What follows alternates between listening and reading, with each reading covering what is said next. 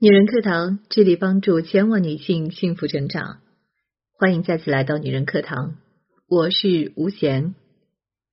从情妇到女王，从弃儿到惊艳天下，香奈儿是如何创造传奇的？我们今天来分享香奈儿的传奇人生。文章来源周冲的影像声色。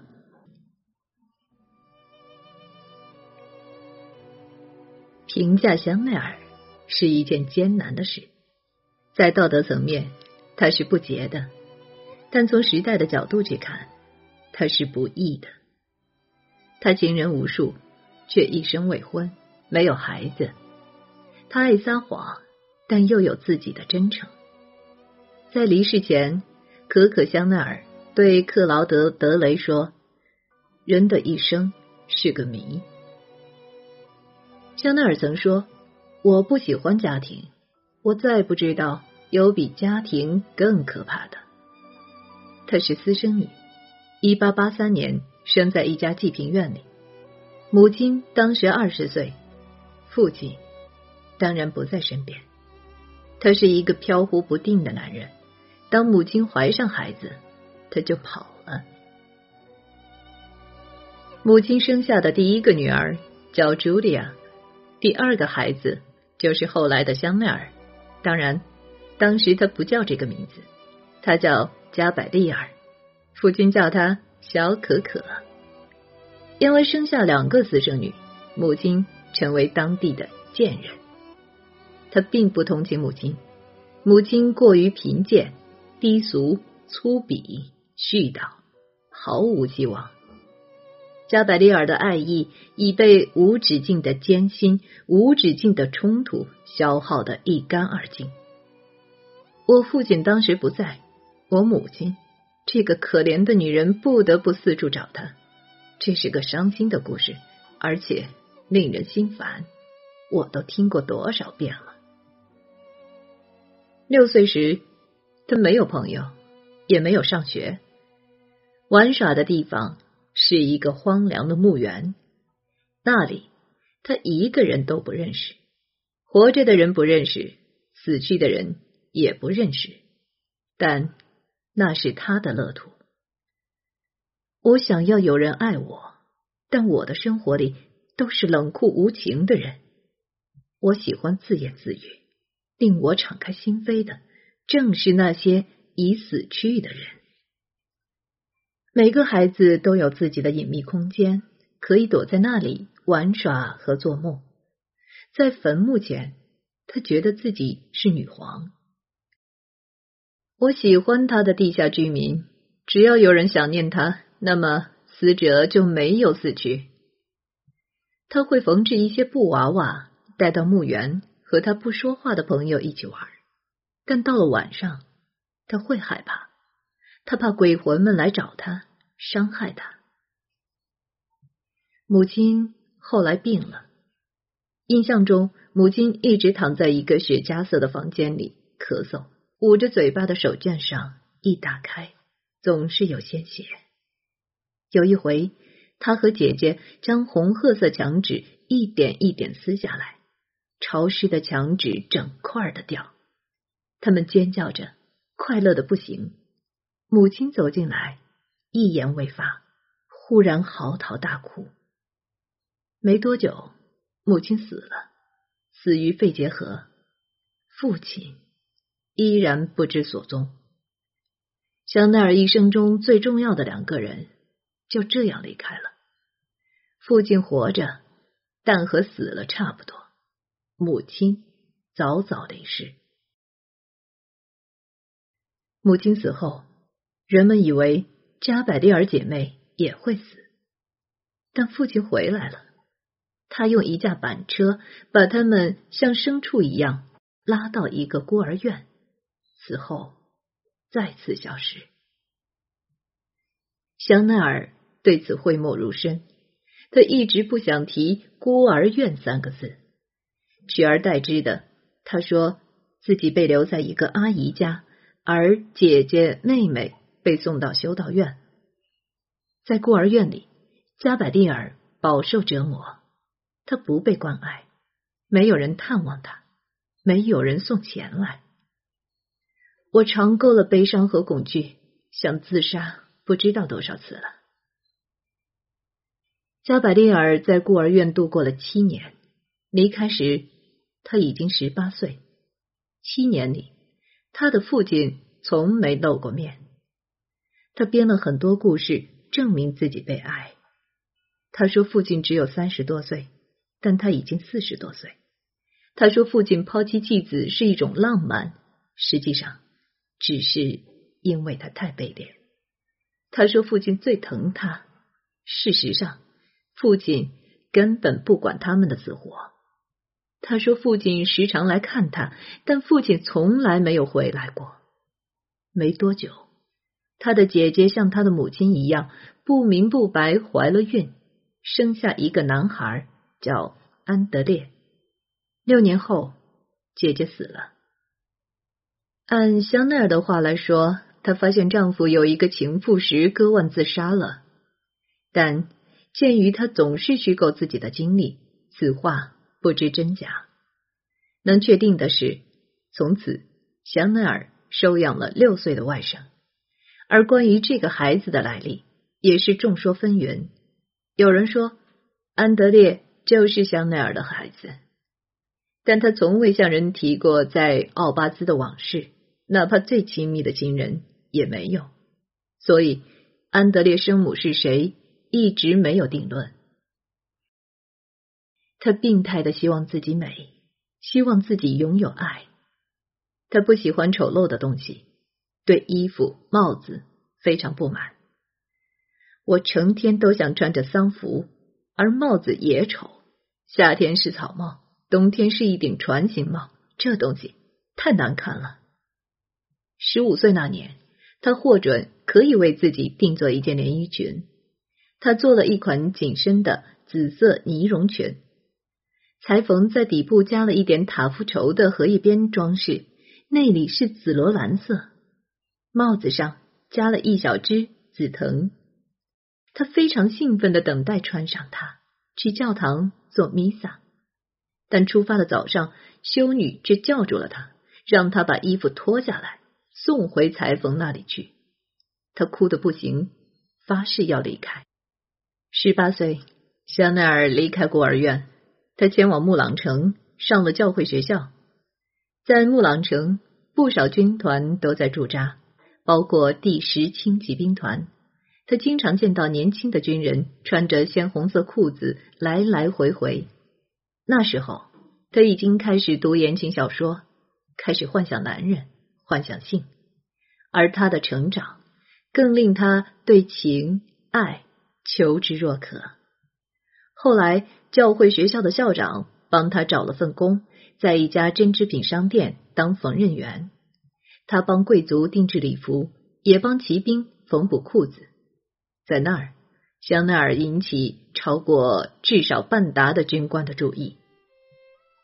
我十六岁就已经很漂亮了，一头浓密的几剃长发，掩着拳头大的小脸儿，而她的蠢蠢欲动也令她散发出一股莫名的吸引力。军官们开始邀请他去参加茶会、音乐会，他也登台表演，唱了两首歌，一首是。喔喔喔！一首是谁见过可可？为了欢迎他，军官们模仿公鸡打鸣，集体喔喔叫。他沉醉其间，乐此不疲。从此，香奈儿有了一个别名——可可。加百利尔成了历史，可可香奈儿的故事即将发生。在穆朗城时，他曾去过一次维西。那是一个贵族云集的地方。维西是一方乐土，是一个可怕的乐园。据 Vogue 的巴拉德说，香奈儿去维西的祖父家，他想留下来，可他被告知必须回去。他非常忧虑，以至于他在公园里拦下一名军官，并请他带走他。军官照办了。他把他带到他父亲的豪宅，他就是艾提安·巴勒松。但在香奈儿本人的口中，此段经历则要华丽的多。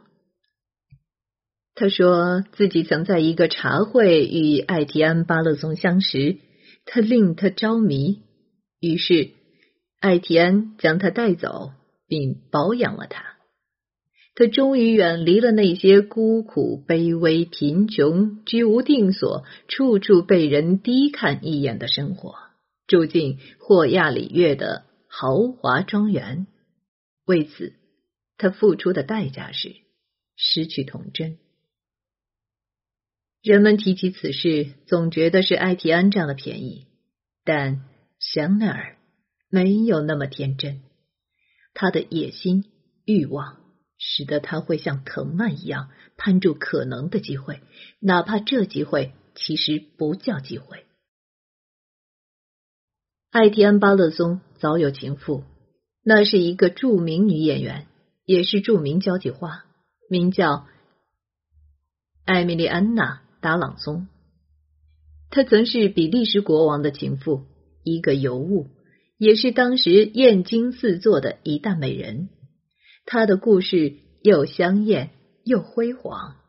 比利时国王与他来往后，还将他介绍给英王爱德华七世。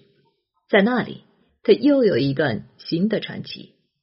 他是很多名流的秘密情人，也是普鲁斯特追忆逝水年华的灵感来源之一。男人们为他一掷千金，失魂落魄，甚至专门成立基金，用以追求他。成为艾提安·巴勒松的情妇后，他也住在霍亚里约。加百利尔当然很嫉妒，他粗鲁的对人说：“那个老女人骚货，他与那个女的在一起，更令家族蒙羞。”也贬损他的穿着，说他是老古董。但艾提安并不在意他的感受，他风流成性，不会为一个人停留。再说了。加百利尔只是他养在庄园里的一个小东西。他不只有交际花，还有很多年轻姑娘，她们有些也住在庄园里。大家一起寻欢作乐，却相安无事。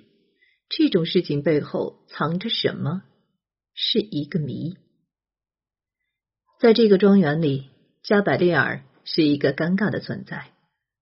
她不是女主人，也不是仆人，更不是客人，甚至家里来了客人，她还必须和下人一起在配餐室吃饭。她的打扮也不上不下，不是贵妇装扮，也不是交际花装扮，她非常特殊，穿男士上装马裤，像个假小子一样骑着马窜来窜去，与周围格格不入。但在传记里，他却不像外表那样洒脱。在霍亚里月，我不停的哭。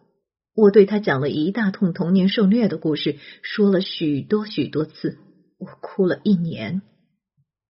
后来，他终于厌了，暗示他可以离开。但加百利尔没有家了。在霍亚里月，他生活了六年。去时二十一岁，离开时二十六七岁。虽然在他自己的描述里，我才十六岁。这期间，加百利尔的朋友认为，她曾怀孕并流产，导致后来不孕不育。也有人说，这期间她生了一个孩子，也就是被他称为外甥的安德烈。但香奈儿不承认，他没有名分，没有钱，没有安全感。他一直说，他从未爱过埃田，他与埃田连好感都谈不上，只是各取所需。有一年，他曾写信给小姑姑借钱，想买火车票离开。姑姑回信说：“你不应离开霍亚里月。”他在那个庄园里窝窝囊囊待了六年。他情人的情妇，那个著名的交际花，曾经问他。你幸福吗？加百利尔说：“我既不幸福也不痛苦，我只是躲在这里，这儿就像家一样，比自家更好。”在庄园里，他见识过种种浮华算计，渐渐的，他疲于应对贵族与贵妇的虚伪，反而喜欢上了艾米丽安娜。他是霍亚里月唯一的正经人。他说：“贵族身上是臭的，而交际花身上则干干净净。”也因此，他非常喜欢小仲马的茶花女。茶花女在舞台上演时，她盛装出席，在剧院里哭得撕心裂肺。茶花女就是我的一生，因为这种情节，山茶花成了香奈儿品牌的一个独有特征。再后来，他认识了情夫的朋友卡柏男孩，他名叫亚瑟卡柏。也是一个情妇多到数不胜数的风流贵公子，他经常和艾迪恩一起分享赛马和女人。故事是怎样开始的呢？香奈儿说，有一回他和艾迪恩一起去波城，在波城我遇见一个英国人，我们在一次远足中认识，他们三人一起喝酒，卡柏非常英俊。香奈儿陶醉于他的潇洒淡然，我爱上了他。我从没爱过巴先生。在席上，他和卡柏一句话也没说，后来也没有。有一天，卡柏说他要离开了，去巴黎。香奈儿问几点出发，仅此一句，没有废话。第二天，香奈儿提着箱子离开埃田。独自去了火车站，登上了前往巴黎的火车。火车上，卡柏等在那里。他说：“我离开他了。”卡柏笑：“我亲爱的小家伙。”他给巴勒松写了一封信，上面写着：“亲爱的艾田，我永远也无法回报您的慷慨。”据说三天后。巴勒松也从波城追到了巴黎，嫉妒让他明白，他或许是爱加百利尔的。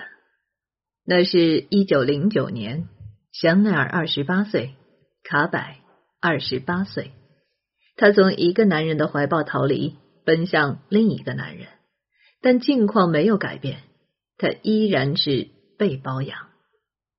他住在丽兹饭店里，费用。由卡柏支付，在巴黎社交圈看来，只有妓女才会被包养，而卡柏明显不会娶她。他那么卑贱，那么不合规矩，根本不在他的择偶范围内。艾迪安把他当玩物，卡柏当宠物，都是物，没有人把他当人。毕竟，彼时。他根本不是一个独立人，在香奈儿的描述里，卡柏男孩离不开他。他说，卡柏的情妇们总是问他：“你什么时候离开小可可？”他说：“我宁愿砍掉自己的腿。”他喜欢这种混乱，觉得是浪漫。这时候，他与艾提安一直有联络，甚至三人还一起吃饭。在饭局上，艾田说他想自杀，香奈儿自称很自责。我对自己说：“你得让他们俩解脱，你去投塞纳河吧。”但两个男人真有如此深情吗？传记作者存疑。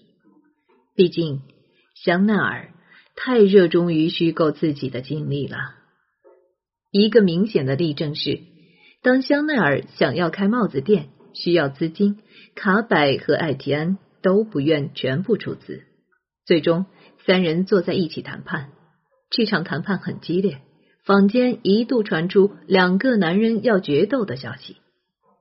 谈判的结果是由卡柏和艾提安分摊香奈儿开店的资金，卡柏承担运营成本，艾提安将在巴黎的公寓提供给香奈儿。作为开店地址，帽子店开了以后，香奈儿这才知道自己做了一个多么对的选择。对于他来说，这是从躺着赚钱走向站着赚钱的标志。同时，一场由香奈儿掀起的流行革命也即将开始。从前，巴黎的巴洛克式繁复时尚风，在香奈儿到来以后，慢慢不见了。简约、舒适、大方，成为流行关键词。而香奈儿的创新，也令当时的时尚圈轰动又恐慌。我们该小心那个男孩头！天哪，这个女孩是个魔法师吗？她带来了什么？她本人也成了一个传奇。有人走进店里，会直勾勾的盯着他。我来就是想要看看你。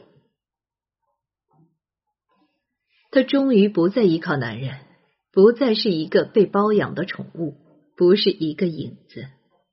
和艾提安在一起时，他是不被认同的；和卡柏在一起时，他也一直担心被抛弃，就像父亲随时抛弃母亲一样。他一直惶恐不安。有一回，他在赛马时晕倒，一切瞬间袭来。我站在卡柏旁边，他的马正在飞驰。突然，我有一种感觉，他离我越来越远。一下子，多么可怕的感觉！我倒在地上，想着，这就是结局，一切都结束了。这足以看出，他有太多欲望，太多匮乏和恐惧，生活的过于紧张。现在他不怕了，他的事业给了他强有力的安全感。我是我自己的主人，我只依靠我自己。他的店铺迅速扩大。艾提安的公寓已经不能承载业务了。一九一零年，他将店搬到康朋街二十一号，门口写着“香奈儿时尚”，至今仍在保留。而他的 logo 也设计出来了，一个双 C，这是他和卡柏的首个字母，Coco c a p e l 只是背靠背，而不是面对面。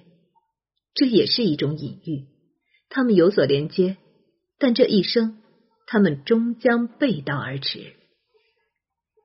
独立以后，他经常和卡柏在杜维埃赌场共进晚餐，这是他故意的。从前的时候，卡柏从不与他一起露面，在外面，他抛下他就走。现在，他有资格站在他身边，和他平等。和他一样荣耀，他终于走进了巴黎的上流生活，成为上等人。他们被视为金童玉女，只是徒有其表。几年以后，卡柏结束单身，娶了一个贵族女子，而香奈儿一生未婚。一九一三年，香奈儿在杜维埃开了一家店。一九一四年，一战爆发。他和卡柏一起撤离巴黎，到了一座海滨城市。有意思的是，他的业务不仅没缩减，反而直线上升。他的简约纯色更切合那个时代的氛围，成了一种新时尚。时尚应该诠释地点、时间。我目睹了奢华的消亡，一个时代的终结。繁华已落，他。将凭黑色征服世界。后来，香奈儿小黑裙面世，这也是一个标志。它标志着香奈儿已经破局。他不再只是一个帽子设计者，他以小黑裙为武器，踏入时装领域，为自己的时尚王国再一次开疆辟土。香奈儿果然是时尚天才。小黑裙一经面世，就以极简风格席卷了整个巴黎，极致世界。这一次，它不仅是巴黎贵族、王室、名流、交际花的宠儿，也成为世界瞩目的焦点。但就在这期间，卡柏结婚了。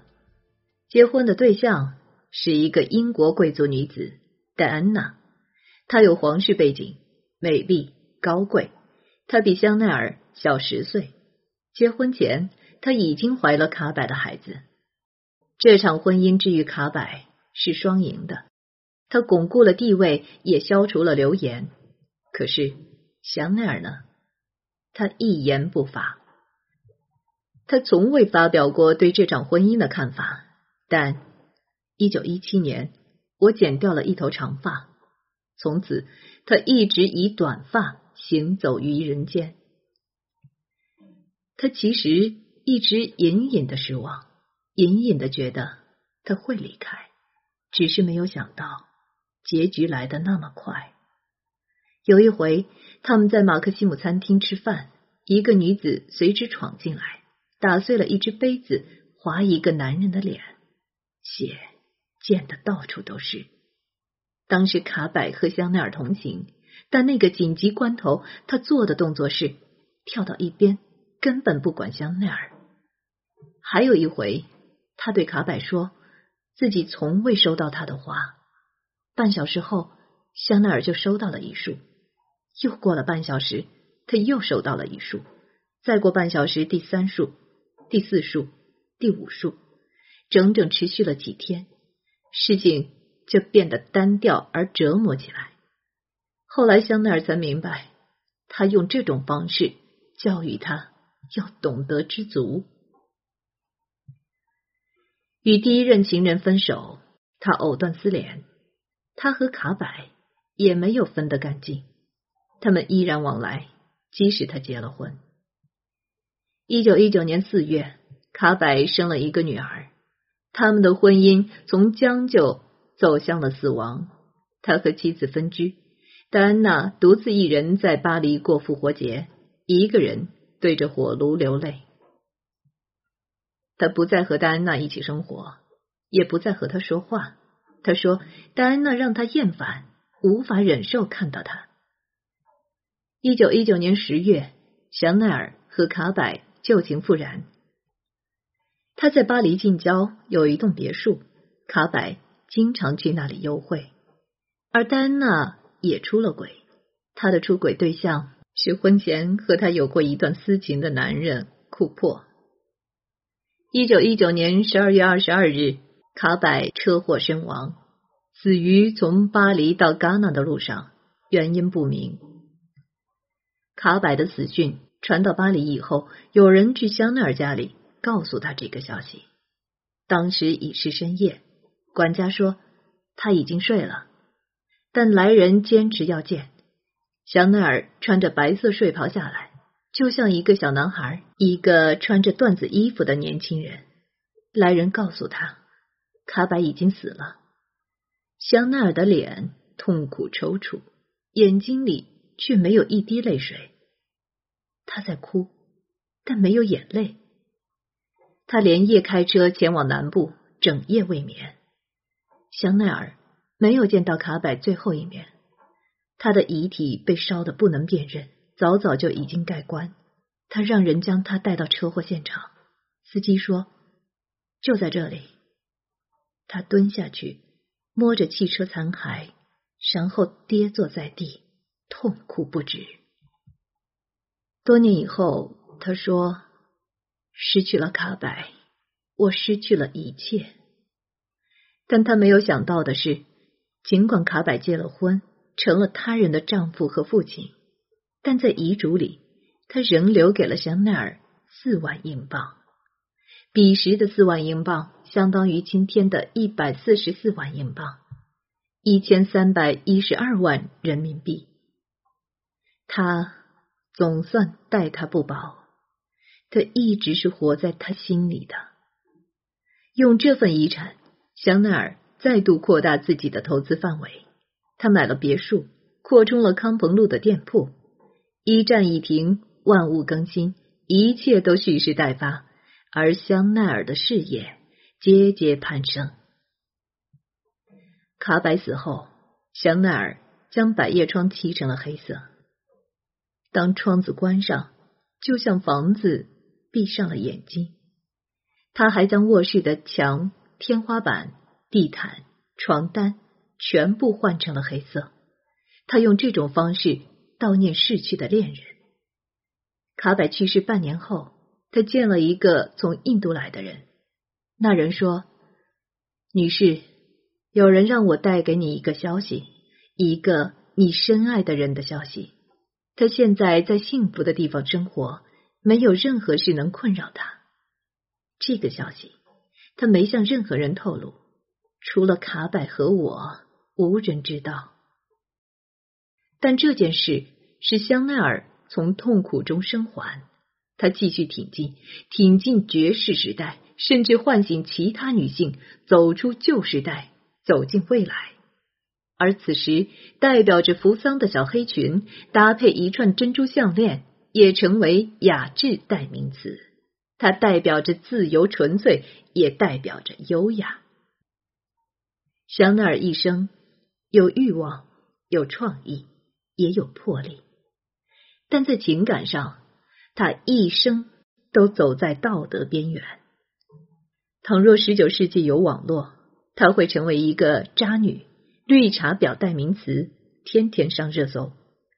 好在没有，尘埃落定以后，他的故事都成了传奇。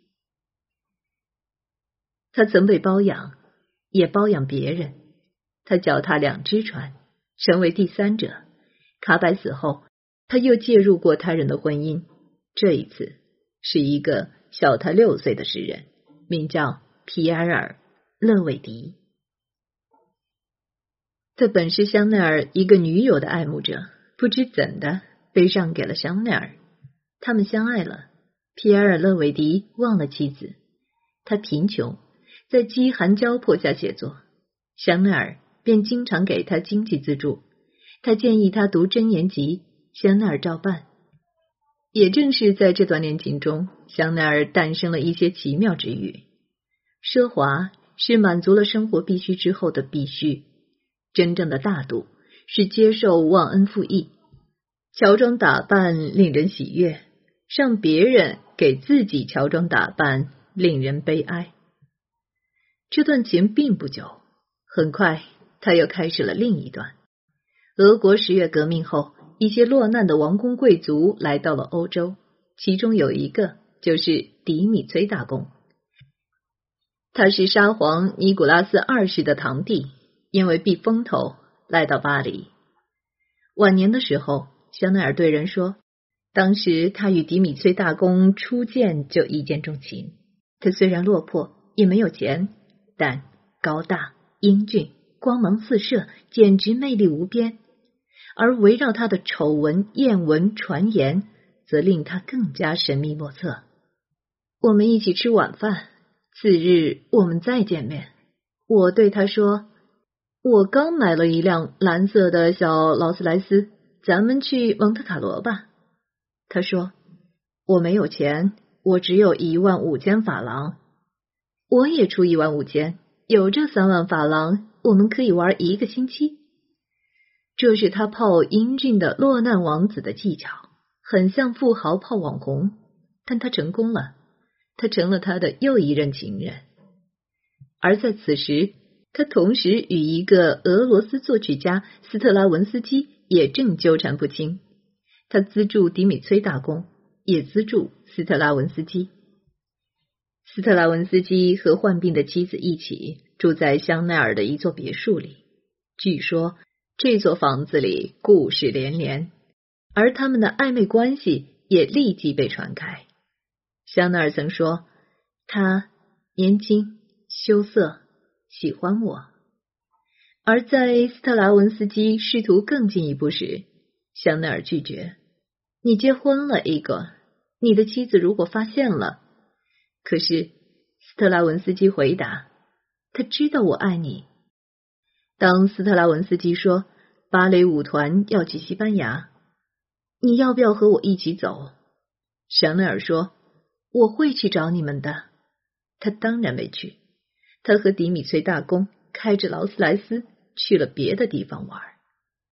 有人给斯特拉文斯基发电报，可可是个爱公爵胜过爱艺术家的小裁缝。斯特拉文斯基闻讯几乎崩溃。香奈儿准备前去看他，他身边的人对香奈儿说：“你千万别来，斯特拉文斯基会宰了你。”从此，斯特拉文斯基从香奈儿的生活里消失，而迪米崔大公也很快成为过眼云烟，因为他选择了西敏公爵。西敏公爵是英国首富，甚至是欧洲首富，实在是有钱的吓人。他威严有骑士风度，集合亨利八世和高贵的洛伦佐于一身。他为快乐而活着，为女人而活着。他的财富不可胜数，他的魅力不可抗拒。可是他从来闲不住，他到处猎艳，是一个为所欲为的贵公子。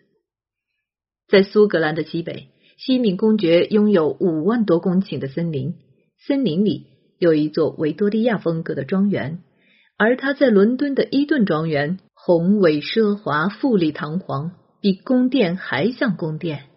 人们说，伊顿实在是太大了，就像一座小城。他到处有房子，他和香奈儿旅行，旅行到任何一个国家、任何一个角落，都有他的庄园。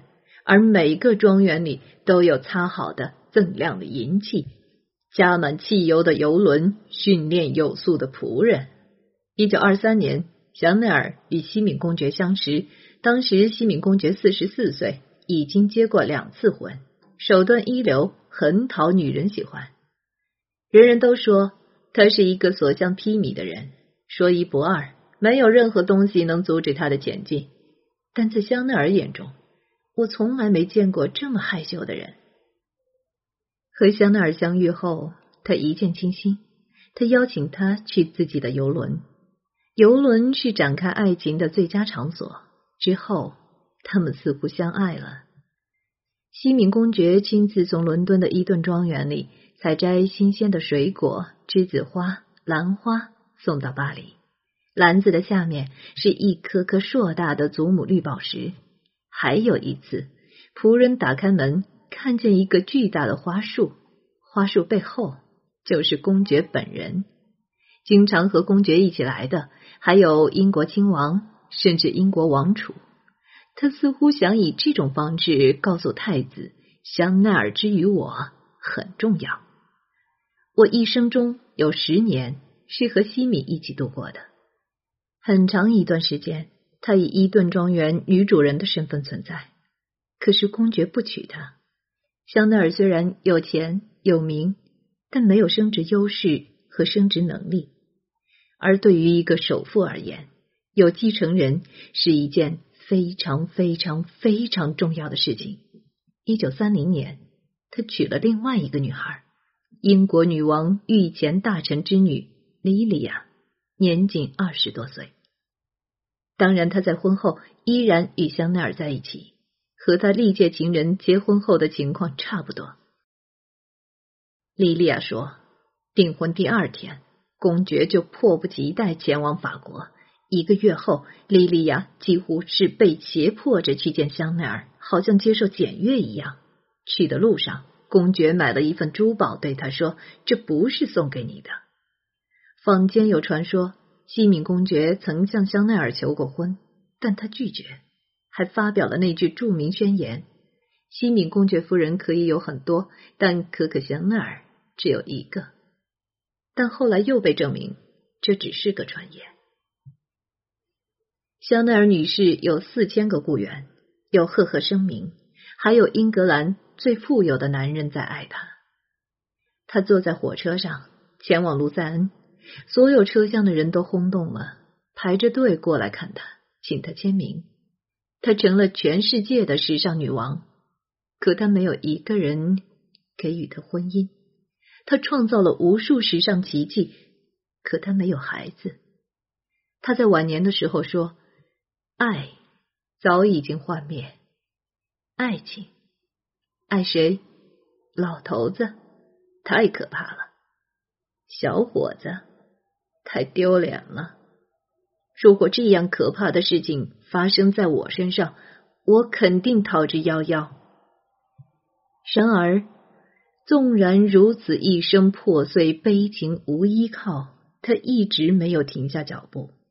哪怕西敏公爵曾因他开时尚发布会而暴怒，哪怕他白天打了一天猎，哪怕他受了伤，哪怕在战争期间，他依然会拿起剪刀、针线，全神贯注的缝制时装。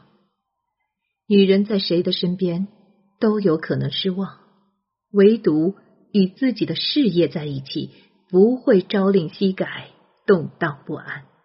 他和公爵在一起时，他依然风流；他生气，公爵送给他一颗名贵宝石，他一扬手扔进了海里。还有一回，公爵送他一串稀有的珍珠项链，当做自己与女人调情的赔罪，他再次将项链扔入大海。他有这样的底气，才能从一个孤儿变身为女王。